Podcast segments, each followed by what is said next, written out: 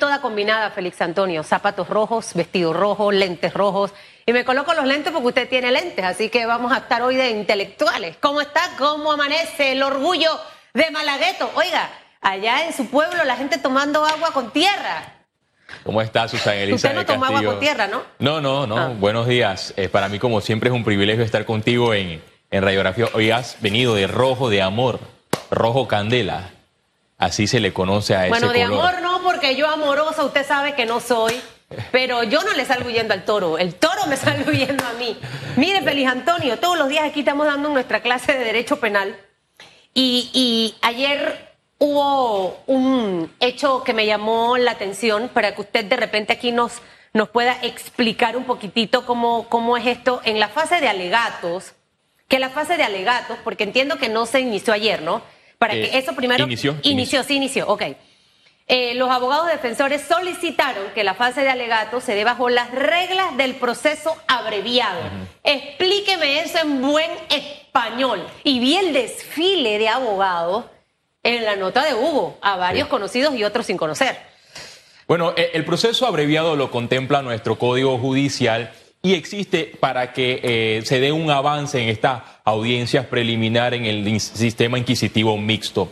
Es, por ejemplo, cuando los abogados quieren pasar a la siguiente fase de evacuación de pruebas y desisten de su potestad de alegar. O sea, pasan por este proceso de alegatos, pasan esa página y van a la siguiente. O sea, que se haría, si, que fue rechazado, obviamente, lo que ellos pretendían era irse sin alegatos. Sin, sin ¿Por qué el alegato es importante en un proceso y más en este caso? El alegato es importante porque puedes refutar las pruebas del Ministerio Público y puedes hacerle entender a la juez que el Ministerio Público no tiene los elementos de convicción para que se aplique una condena. Pero cuando el Ministerio Público, que esto es interesante, cuando se aplica el proceso abreviado, tiene muchos elementos de convicción y que pueden traducirse posteriormente en pruebas, tu cliente va a ser condenado.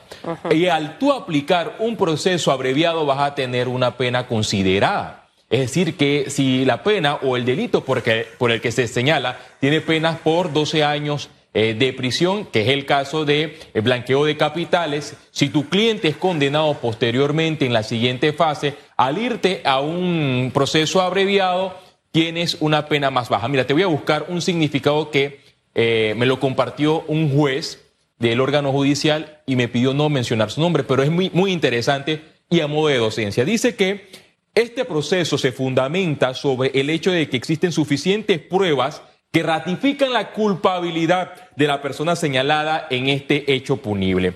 Acusado que el Ministerio Público haya manifestado su anuente en dicho proceso abreviado.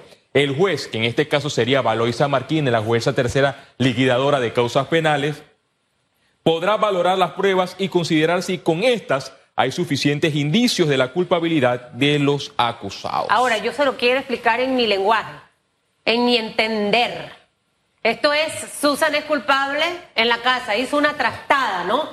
Que pasaba mucho, by way. Entonces, mi mamá me va a enumerar las faltas que yo hice delante de mis cinco hermanos. Pero le digo, yo soy culpable, mamá, yo sé que yo fui la culpable, vamos a obviar esa parte, no me voy a defender de las pruebas que tienes en mi contra para que tú suavices el castigo que me vas a dar. ¿Es así? Así mismo estás en lo correcto y lo interesante también es que cuando los abogados solicitaron el proceso abreviado, le hicieron énfasis a la juez que esto no sea considerado como que mi cliente tiene responsabilidad. Pero en el derecho, claro, claro. es cuando ya tú sabes que tu cliente está acorralado por las pruebas que ha presentado el Ministerio pidieron Ese, ese proceso abreviado? más, de, más de 30 abogados solicitaron este proceso abreviado, pero lo interesante también en el inquisitivo eh, mixto es que las reglas para un proceso abreviado deben ser consensuadas con todas las partes. Este es un proceso que tiene a 50 personas imputadas, 49 naturales y una jurídica que es una empresa importadora ¿Cuántos abogados hay en este caso? Hay, hay, hay alrededor de más de 40 porque incluso unos eh, son abogados de distintas figuras. Y, además de, eh, en la audiencia también debían estar las personas imputadas, llegar a un consenso con el Ministerio Público y la juez aprobaba eso. En vista que había, eh, que no estaban las personas presentes, la juez no aprobó Pero este si proceso fueron abreviado. más de 30 abogados los que solicitaron este proceso abreviado, no hay mayoría. Deben estar todas las partes porque el simple Ah, hecho que todas. todas las En partes su totalidad. en su totalidad porque puede decir X persona, mira, eh, juez, yo estoy en contra de este proceso abreviado y yo tengo todas las pruebas que señalan que no pertenezco a ninguna de estas sociedades anónimas, estas cuentas en jurisdicciones internacionales Claro. por la supuesta comisión del blanqueo de capitales. Pero no entiendo para qué pedirlo si al final sabías que no lo iban a. O sea, no, No, no, yo eh, de verdad que es no una, es una, cons- es Una cons- táctica. Es una táctica que también algunos juristas la consideran como eh, economía procesal, hacerle entender a la juez de que tú quieres un proceso transparente, de que tú no, no estás en el recinto para presentar tácticas dilatorias, que tú quieres que el proceso sea rápido y que la juez tome una decisión en derecho. Ese punto la juez lo va a tomar en cuenta si condenan a tu cliente. Y por el simple hecho de llevar un proceso abreviado y si se reúnen todas las pruebas, es difícil que el cliente eh, sea condenado con la pena máxima, porque eso es lo que está solicitando el Ministerio Público. El Ministerio Público no está eh, solicitando dos, cuatro años de prisión ni cinco años para que la persona posteriormente eh, pague esta, esta pena con días multa o con trabajo comunitario. No, el Ministerio Público ha sido enfático en solicitarle a la juez la pena máxima de 12 años de prisión por blanqueo de capital en vista de que esta es la trama de corrupción Susan más grande de Panamá, la trama de corrupción más grande en la región. Odebrecht ha confesado que pagó en 12 países de la región 788, escuche bien, 788 millones de dólares en coimas. Y en Panamá solamente, según el esquema de esta vista fiscal, 59 millones de dólares pagó Odebrecht en coimas. ¿Y cuánto le dio el Estado panameño a Odebrecht desde que llegó a la República de Panamá? Susan, 9 mil millones de dólares en distintos proyectos. Aquí hay más de tres veces en los ingresos del canal de Panamá, una cifra sumamente elevada. Y de ese porcentaje, de 9 mil millones de dólares, al menos 59 millones de dólares fueron a parar a distintas cuentas, según el Ministerio Público, trianguladas en distintas jurisdicciones internacionales para financiar las campañas políticas de distintas figuras que ocuparon cargos de elección popular, según esta vista fiscal. No la dice Félix Antonio Chávez, la dice la vista fiscal. Entendiendo todo lo que ya sabemos de este escándalo y de que también Odebrecht en otros países ya está trabajando como si nada hubiese pasado, es parte de también de lo que de lo que vemos de la justicia que debe proseguir hoy, martes 20 de septiembre. Escuchaba a, a la fiscalía mencionar que necesitan de tres a cinco días para Sí. el- el- el- la, la parte de los Eh, alegatos. Entonces, entendiendo esto, Félix, ya la próxima semana se acaba el tiempo. Entonces, ¿alcanza o no alcanza la- la- los días? Usted que lleva esa matemática ahí y de lo que debe pasar hoy y el resto de la semana. Creo que los días eh, van a alcanzar. Y si no alcanzan, bueno, puede, darse una extensión para terminar este proceso porque la fecha alterna debe finalizar el 30 de septiembre. Ha iniciado la fase de alegatos. Ayer la fiscal le solicitó a la juez entre tres a cinco días para sustentar esa fase de alegatos. Allí los abogados defensores le hicieron énfasis. Le preguntaron a la juez, ok, deje eso claro. Son tres o cinco días y la juez determinó que sería una hora por cada imputado. Si son 50 imputados, es decir, que eh, la fiscal o el Ministerio Público tendrá 50 horas para sustentar alrededor de cinco días. Es decir, que el Ministerio Público debería finalizar esta fase de alegatos el viernes si se maneja bien los términos para la semana que viene. Los, los distintos eh, diputados, perdón, corrijo, los distintos abogados que pa- aparecen en esta lista, en este orden, inicien este proceso de alegatos. Susan, ¿sabes qué me llamó la atención también? Que ayer salió a relucir unas declaraciones que ya había dado anteriormente el señor Marcelo Odebrecht. Fueron declaraciones cuando eh, él confesó haber pagado coimas en distintos eh, países. Dice Marcelo, o dijo Marcelo en su momento, yo no he corrompido a nadie. Ellos eran corruptos cuando los conocí. Y esta frase es tremenda.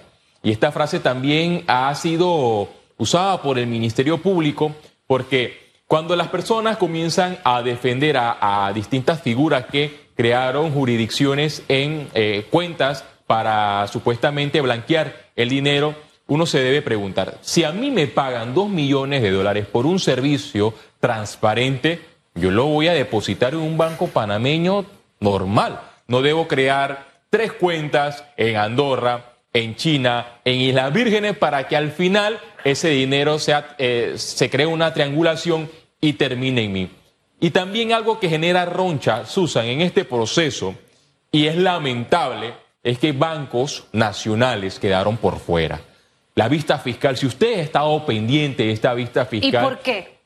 Bueno, ha, ha existido una selectividad en las investigaciones. Eso hay que aceptarlo. Decir que no hay selectividad en esta investigación del caso de... Y no solo con bancos, yo considero también con otras figuras que debieron estar allí. Es que aquí debió estar todos, todos, aquellos involucrados en esta trama de corrupción debieron también ser imputados por los delitos de blanqueo de capitales y ayer, como mencioné, también el de peculado. Bancos que prestaron sus servicios usan para blanquear el blanqueo de capitales, valga la redundancia. Y aquí hay una oficina, la UAF, la Unidad de Análisis Financiero, esa es la que recibe el reporte cuando X persona en un banco recibe, tiene una cuenta de 100 dólares y mañana eh, recibe un depósito de 500 mil dólares. Posteriormente, el jueves recibe 2 millones de dólares, el viernes 5 millones de dólares. Ahí automáticamente se debe generar una alerta y el banco tomar la responsabilidad y emitir esto a las autoridades competentes para frenar este juega vivo, frenar la corrupción, pero esto no sucedió. Cuando se hizo el informe de la GAFI de por qué Panamá aparece en las listas grises, uno de los puntos, porque serán más de 14 aproximadamente, en lo que Panamá debió cumplir, y Panamá incumplió en al menos cuatro, uno de los incumplimientos fue la certeza del castigo otros países ven a Panamá como una región privilegiada para blanquear dinero. ¿Y por qué lo mencionan? Bueno, porque se han dado estos casos. Se ha dado el caso New Business, donde hay pocas personas eh, condenadas. Se ha dado el caso Odebrecht, donde se han dado pocas personas condenadas. Alrededor de 10 personas fueron condenadas con acuerdo de pena. La pena más alta en este caso de Brecht ha sido la del señor Ho, funcionario del MOP en, el gobierno de Torrijos, condenado a seis años de prisión. Los demás, cinco, cuatro, tres. Y la multa Odebrecht de 220 millones de dólares que hasta el momento no ha pagado. Imagínate, al final nosotros los seres vivientes de este país lo que necesitamos es que Panamá tenga una justicia como debe ser justa, justa específicamente para todos, donde entren todos, todos, no que sea selectiva. Vamos a estar muy pendientes. Usted puede seguir la pantalla de Eco con las transmisiones a partir de las 9 de la mañana. Así que ya quedamos ahí conectados. Gracias, Félix. Que tenga un fabuloso martes.